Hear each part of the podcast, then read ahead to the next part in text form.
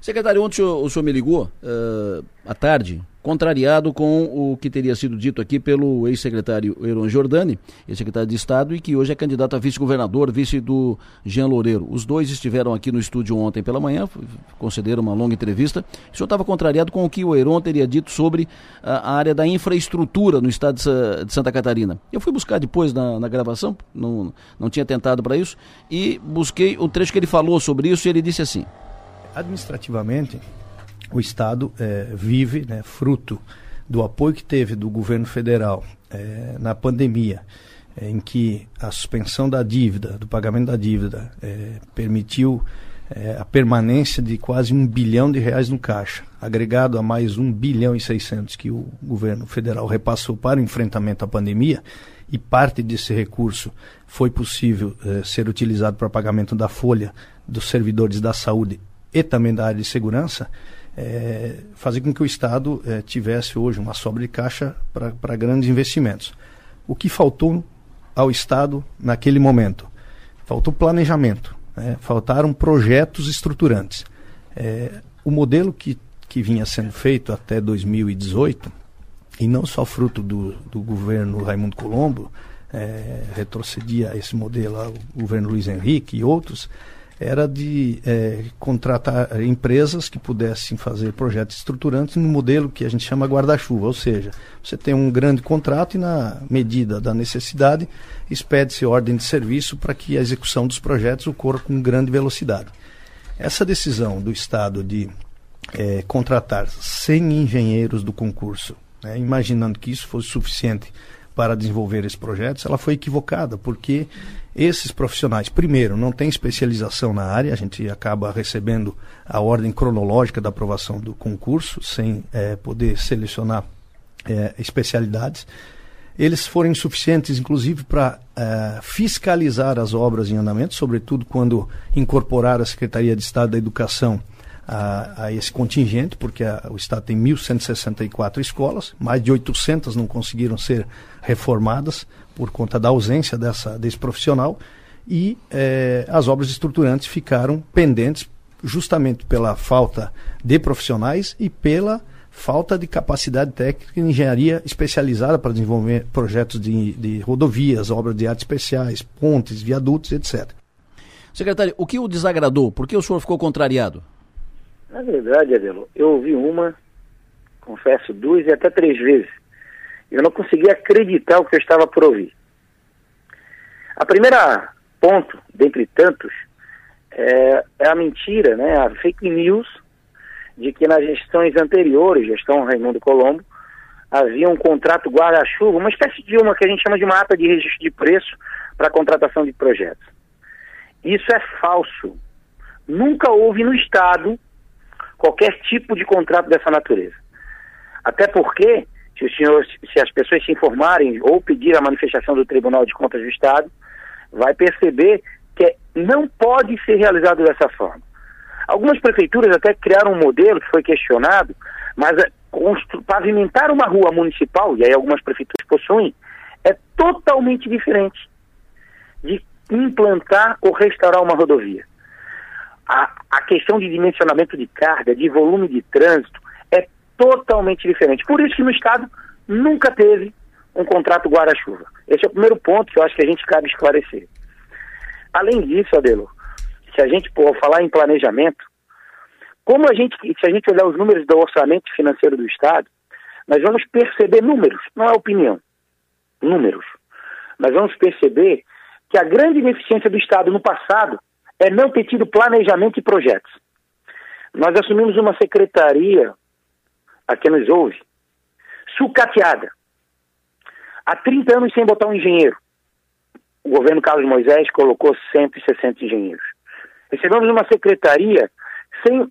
Quem é da área da engenharia vai entender o que eu vou falar agora.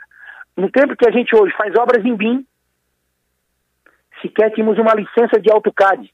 Tem que imaginar uma secretaria, Belo, de Estado Secretaria, que não tem uma licença de AutoCAD. Essa era a realidade da gestão anterior. Hoje, nós estamos fazendo obras como o aeroporto de Joaçaba, como a Fundação Catarinense de Educação Especial, todas em BIM. Superamos mais de 10 anos em um. Isso a gente pode afirmar com muita tranquilidade. E quando a gente fala em planejamento, nós sequer tínhamos projetos. Entramos em 2019, qual era o desejo? Fazer obra. A infraestrutura está sucateada, 74% das rodovias desburacadas. O povo está passando e sofrendo. Mas, como fazer obra se não tem projeto? E aí era preciso fazer projeto. Não, como foi dito, de que havia um guarda, contrato guarda-chuva, porque não pode, no âmbito do Estado, fazer esse tipo de, de situação. E contratamos a maior carteira de projetos do Estado de Santa Catarina até hoje, 99 milhões de reais. Os números do Estado, como eu estava dizendo, Gadelo, ele vai crescendo a arrecadação, quando ele chega em 2021, ele começa o superávit ser menor. Não é toa que em 2020, enquanto em 2020 sobrou quase 2 bilhões na carteira do Estado, em 2021 sobrou 400. Sabe por quê? Porque os projetos começaram a ficar prontos. E à medida que os projetos vão ficar prontos, a gente acaba fazendo as obras. Vamos fazer uma coisa no sul aqui, vamos fazer uma passando. Aqueles que nos ouvem. A gente fala que o nosso problema é as estradas. Há quanto tempo se aguardava pela acesso a Sangão 443? Está inaugurado. Há quanto tempo se aguardava pela Jorge Lacerda, em Criciúma? Ou a iluminação da Via Rápida de Criciúma? Há quanto tempo? Há quanto tempo se aguardava por obras no aeroporto de Forquilinha e de Jaguaruna? Forquilinha, 15 milhões de reais. Há quanto tempo se aguardava pelo pavimento do acesso do aeroporto de Jaguaruna? Hoje entregue, inaugurado. Se a gente olhar, na verdade, inclusive não só em rodovias estaduais, Adelo, rodovias municipais. A Geomedeiros, uma parceria com a Murel, mais de 80 milhões, dada a ordem de serviço. A, a gente percebe que, na verdade, o que nós assumimos, e que, e que é a nossa grande dificuldade, é de que nós assumimos um Estado sem projetos e com uma infraestrutura abandonada e que hoje nós estamos tirando atraso de 10 anos em um. E eu vi ainda ontem, e ao é segundo, terceiro ponto, Adelo, é alguém comentar sobre as estradas e falar como solução, que teríamos a solução das estradas. Esse mesmo gestor que se coloca como solucionador das estradas, temos obras de sete anos que não conseguiram sair do papel em Florianópolis. Nós, e eu posso citar Edu Vieira, Antônio Edu Vieira no Pantanal, obra problemática, Avenida das Rendeiras, quem é de Florianópolis sabe o que eu estou falando, ou até mesmo as passarelas do SIC. Passarela, sete anos para resolver uma passarela. Para não citar outras.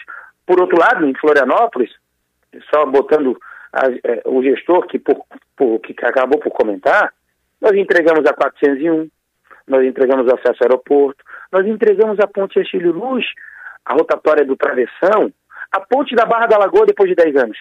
E tantas outras obras. Então a minha indignação, a minha, o, o, o, a minha fala, Belo, é justamente para esclarecer o ouvinte. Nunca se investiu tanto. E quem anda pelas estradas, pelas cidades, o cidadão que passa, que vive, onde que a vida acontece nas cidades, vai ver que tem, tem rua sendo pavimentada em Criciúma, tem rua sendo pavimentada em Tubarão, tem ponte sendo construída em Tubarão, como Capivari Tubarão. Tudo isso graças ao governo do Estado, dentro do planejamento que nós realizamos, dentro do programa Novos Rumos, que pela primeira vez teve planejamento, nós temos mapeado todas as rodovias, a situação, e quando vai acontecer as, as, os projetos e as obras, bem como dentro do grande programa, o maior programa municipalista, que é o Plano Mil. Vamos falar de eleição, vamos falar de política. Piara Bosque, bom dia. Bom dia, Delor. Bom dia, ouvintes da Sou Maior. Hoje aqui no estúdio. Sempre bom tê-lo aqui. Sempre bom, sempre muito bom vir. Sempre bom tê-lo aqui na, na, cidade, aqui no estúdio Sou Maior. Estamos na véspera, o Piara, de um sábado eletrizante movimentado, um sábado cheio, recheado de muitas convenções. Convenção do MDB, que chama maior atenção, expectativa maior para a convenção do, do MDB, não por ser do MDB, mas o nó que será desatado na convenção do, do MDB deve também uh, encaminhar a composição do quadro para a eleição. A formação de chapas e alianças. Se o MDB for para cá, os outros vão para lá. Se o MDB for para o outro lado, os outros. Enfim, Convenção do MDB expectativa. Depois, convenção do Progressista, do PSD, do União Brasil, do Republicanos, do PTB. As convenções que estão programadas, enfim, para amanhã. Antes disso, Quero te ouvir sobre a reação do secretário Tiago Vieira às declarações do Jean, do Jean Loureiro, especialmente do Heron, Heron Giordani, aqui no programa ontem, na entrevista para nós outros aqui, aqui no estúdio. A gente percebe que o, o governo sentiu o golpe. O Heron Giordani ele, ele deu uma entrevista muito contundente aqui. Ele falou que não é possível montar um secretariado com uh, amigos de infância ou colegas de farda. Isso e, e, isso bateu forte no governo Moisés. Eu, eu, recebi muitas mensagens ontem sobre a entrevista do Heron. O, e não só por causa dessa, dessa farpa, essa farpa de ex, mostrando até um certo ressentimento, a passagem de 15 meses do Heron Jordani pelo, pelo governo do Estado, pela Casa Civil. Uh, mas também porque uh, ele, ele, de certa forma, o Heron Jordani, ele, ele desfez algumas narrativas de governo, especialmente as que envolvem o Plano Mil o grande plano municipalista do governo Moisés de repassar recursos para prefeituras, que, que o, o Heron ele, ele classifica como uma necessidade diante da falta de projetos do governo do Estado. E o governo do Estado até em vários momentos admitiu que fez repasses para os municípios por falta de projetos, mas uh, jogando isso na conta das gestões anteriores. E o Heron joga isso na conta da própria gestão, dizendo que uh, em vez de fazer um grande contrato guarda-chuva com uma empresa uh, que produzisse os projetos sob demanda, como era feito antes e como é feito em grandes prefeituras, o governo preferiu priorizar a contratação de 100 engenheiros para a Secretaria de Infraestrutura, que é onde toca o, no Tiago Vieira, que não conseguiram dar vazão a, a, esses projetos porque não tinham especialidade, porque estavam recém entrando na máquina, porque também estavam uh, uh, imbuídos nas funções de fiscalização e, e que então ele joga para uma inoperância do governo Moisés algo que o governo Moisés tinha como uma grande, uma grande vantagem. Aí a gente vê a reação do Tiago Vieira, que é responsável por, por essa questão, e um, um fogo ex-amigo. É. Então, uh, Heron Jordani é alguém que conhece muito intimamente a máquina do governo Moisés, sabe como funcionam as coisas lá dentro, sabe onde bater e, mais importante, sabe onde dói. Mas o que, o que me chamou a atenção foi a reação imediata. Né? O governo uh, pediu espaço para se, se manifestar, reagindo às declarações aqui do Heron, principalmente, mas também do Jean. Não citou o, o nome do Jean, mas falou uhum. um outro gestor, Florianópolis e tal. Enfim, do Heron e do, do Jean. Será que o governo vai reagir a todas as críticas a partir de agora, todas as, as cutucadas e, e provocações e alfinetadas, ou foi especificamente ali? Eu acho que é só quando dói. Bom, e a convenção do MDB? Pergunta que ouço uh, várias vezes, uh, por onde eu passo, a, a, pergunta é uma só. O que, que vai dar na convenção do MDB? Quem vai vencer? Quero dizer que eu conversei ontem com prefeitos do MDB aqui da região, eles otimistas, eles, uh, otimistas não, eles apostando, passando a informação de que vai ganhar o grupo que defende a tese de aliança com Moisés. Aliança com Moisés e Udo de vice. Ponto mas eles reconhecendo que no sul, aqui na região, no entorno de, de Criciúma, pode dar antídio, ou se não der antídio, a diferença vai ser pequena. Uh, evidentemente projetando isso para o Estado. Qual é a informação que tu tem fora daqui, o Piara? Ah, a, informação é, é, primeiro que tal o, a quantidade de pessoas que perguntam diariamente o que, que vai dar Inclusive gente do MDB e gente do governo, é muito engraçado. Tem uma, uma, uma troca de, de, informações, uma falta de, de, de, de cenário. Eu acho, uma coisa que me impressiona muito, Delor, nessa história, é a gente não, não, não, acharia que tem que poderia ter um, uma dúvida com a quantidade maciça de, de, de mandatários que estão querendo apoiar Moisés. São nove deputados estaduais, a, a primeira suplente, 82 prefeitos dos 98, pelo menos 82, pode até ser mais, e eles não conseguem eh, gerar favoritismo numa eleição de 500 pessoas do próprio partido. Isso é, isso é uma demonstração de descolamento entre quem tem mandato e quem não tem dentro do MDB. E uma informação que... de 500 pessoas dentro de casa. Dentro de no casa. partido, entre, entre correligionários, pessoas que se conhecem, né? Então, como é, que, eh, como é que esses mandatários vão buscar voto fora de casa depois? Para vencer uma eleição. Isso é uma coisa muito impressionante. Então, uh, eu entendo que o favoritismo é da aliança com Moisés, porque justamente pela quantidade de, de, de, de, de lideranças relevantes que fazem esse, esse, esse, esse apoio. Eu entendo que o, o fato de, de Antídio Lunelli, Carlos Chiodini, Celso Maldaner estarem equilibrando esse jogo internamente é uma demonstração de fragilidade dos mandatários e desse momento do MDB. Mas eu tenho convicção, se eu não estou dizendo que, que, os governistas vão ganhar. Eu estou dizendo que se os governistas perderem, é um vexame. Eu acho que já é, é, pode ter sabor de derrota se ganharem por pouco. Exatamente. Se, se for uma, uma vitória apertada, 2 a 1 um, 3 a 1 um, já, já, já, tem um sabor de, de, de derrota. O chopp já vai estar tá quente. Uh, se não ganhar, se o, o grupo do Antídio ganhar, aí vai ser catastrófico, aí vai ser uma, uma derrota e vai ser, uh, vai ser uma balbúrdia, né? Porque daí vai ser um vira, aí, de, vira de, de, de, pernas pro ar, né? E aí a gente. Aí o, o comando da, da, da, da posição do MDB na eleição volta de vez para Jaraguá do Sul, com, com Antídio Lunelli e Carlos Chiodini, e vai se abrindo uma eleição em que o MDB não vê muito espaço, não há muito espaço para composição com outros partidos, uma chapa, uma candidatura própria. E o PSDB com certeza cai no colo do Moisés nesse cenário, vai haver espaço. E o Progressistas vai sofrer uma, uma, uma Tentação. Te tempestade especulativa fortíssima em cima do Espírito de Homem que deve ser homologado. No sábado, o Progressistas tem essa mesma lógica de quem tem mandato está próximo de Moisés e quem não tem está, está convicto na candidatura do Espiridion Amin. Uh, o Espiridion Amin quer ser candidato, isso é um dado importante.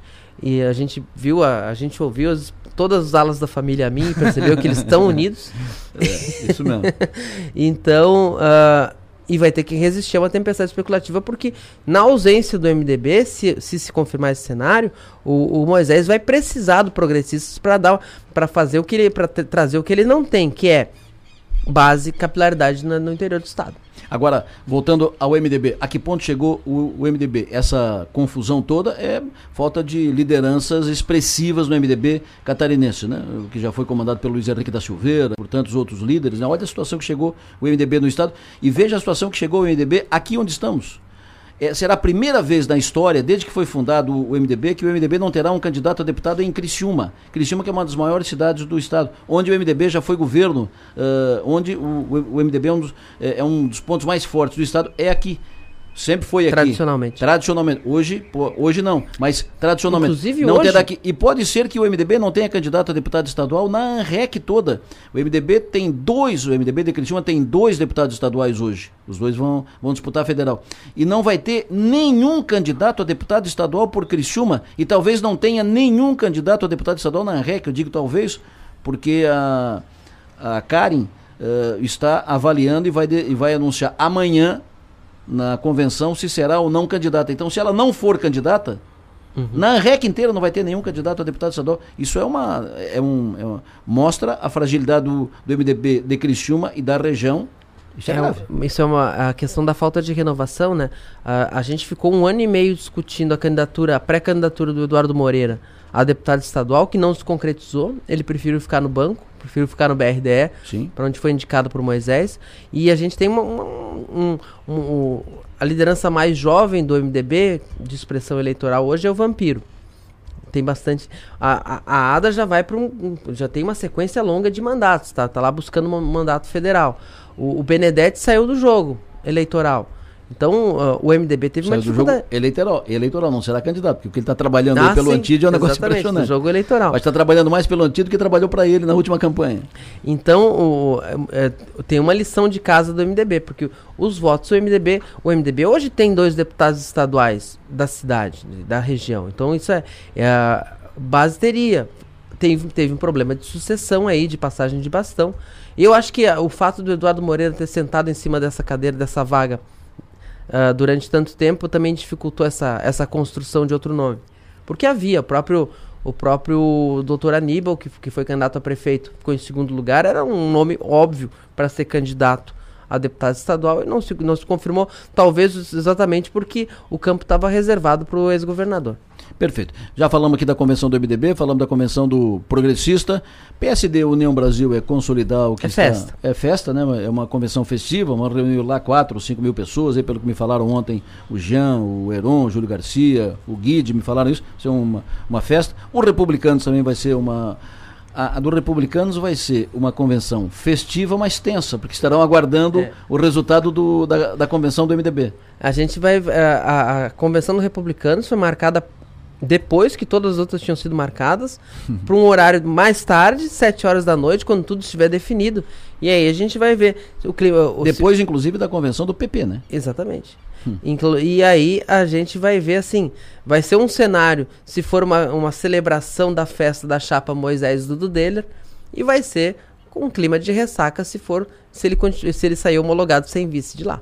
E o PTB faz a homologação da candidatura do Kennedy ao Senado sem candidatura ao governo. Sem candidatura ao governo, sem sem e sem definição de alianças. Vai lá, homologa o Kennedy Nunes ao Senado, homologa as chapas de deputado federal e estadual e deixa aberta a composição de com quem vai estar. A conversa mais forte é com, com progressistas, é um encaminhamento que deve ser feito, mas o progressista também vai deixar as vagas abertas porque tem essa conversa com o PSDB ali esperando pelo, pelo MDB. Muita gente esperando pelo MDB, só quem não espera o MDB e Moisés, segundo nos disse, é dona Angela Min, que falou assim, não vamos esperar ninguém.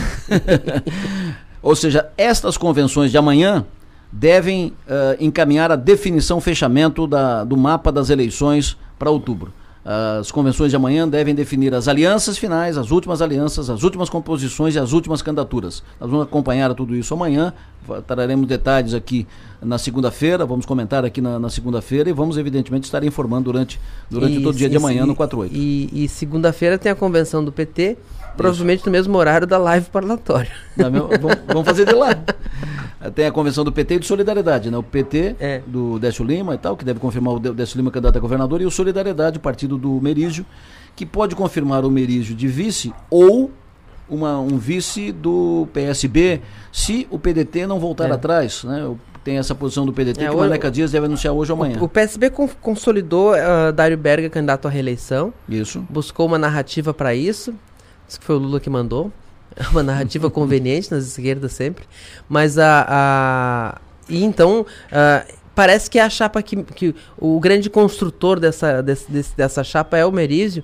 E o Merizio sempre defendeu o Décio ao governo e o Dário ao Senado. Ele acha que o Décio tem a vinculação do 13, que pode ser importante para trazer aqueles 30% que o Lula pode fazer aqui em Santa Catarina, tentar vincular o Décio ao máximo pelo número, e ele acha que o, o Dário, Dário é um nome mais robusto para concorrer ao Senado, fortalece a chapa, do que um nome como Bueira, que está num hiato eleitoral de quatro anos, que não, não era uma figura estadualizada.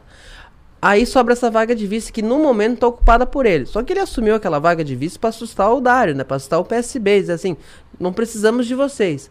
Ele ele está disposto a tirar, mas a informação que eu tenho é que eles estão procurando uma candidata, que eles entendem que que o, que o índice de, de, de aprovação do Lula é maior entre as mulheres do que entre os homens e eles querem canalizar isso para a candidatura do Décio. Não tem muitas opções no tabuleiro. A, a esquerda tem, vive uma entre-safra de lideranças mulheres, que tem, tem ah, algumas que já passaram do, do tempo, Do ponto. como. Não do ponto, não, né? Do tempo. Como a ex-senadora Ideli Salvati, mas eh, que não está não tá sendo colocado no tabuleiro, e lideranças emergentes, como aqui em Criciúma, a Giovana Mondardo, lá em Florianópolis, a Carlares, são nível de vereadora. Então, buscar um nome para essa composição de vice, eles estão olhando ali o que, que tem a Marcilei Vinhati, a mulher do Vinhati, que é vereadora em terceiro mandato em Chapecó, era uma opção, mas com Dário ao Senado, aí o PSB não tem tamanho para ocupar as duas vagas. Pode ser um resgate da Angela Albino, que foi deputada estadual e federal do PCdoB para essa composição. Saiu com a liderança um pouco fragilizada, bastante fragilizada da última eleição, porque fez uma votação para deputado federal muito abaixo do que havia expectativa, em torno de 20 mil votos. Mas é o nome. Sabe que vice é um lugarzinho muito bom para resgatar alguém que não tá, que tá fora do cenário, que o diga o do Deller. O Piara Bosque, sucesso e energia, sempre bom tê-lo conosco. Vamos trabalhar bastante amanhã, cobertura das, das convenções, vamos estar informando aqui no 48 durante o dia. E sábado, sábado não, não, segunda a gente fala aqui sobre tudo isso. Até mais, até segunda-feira. Abraço, então, sucesso e energia.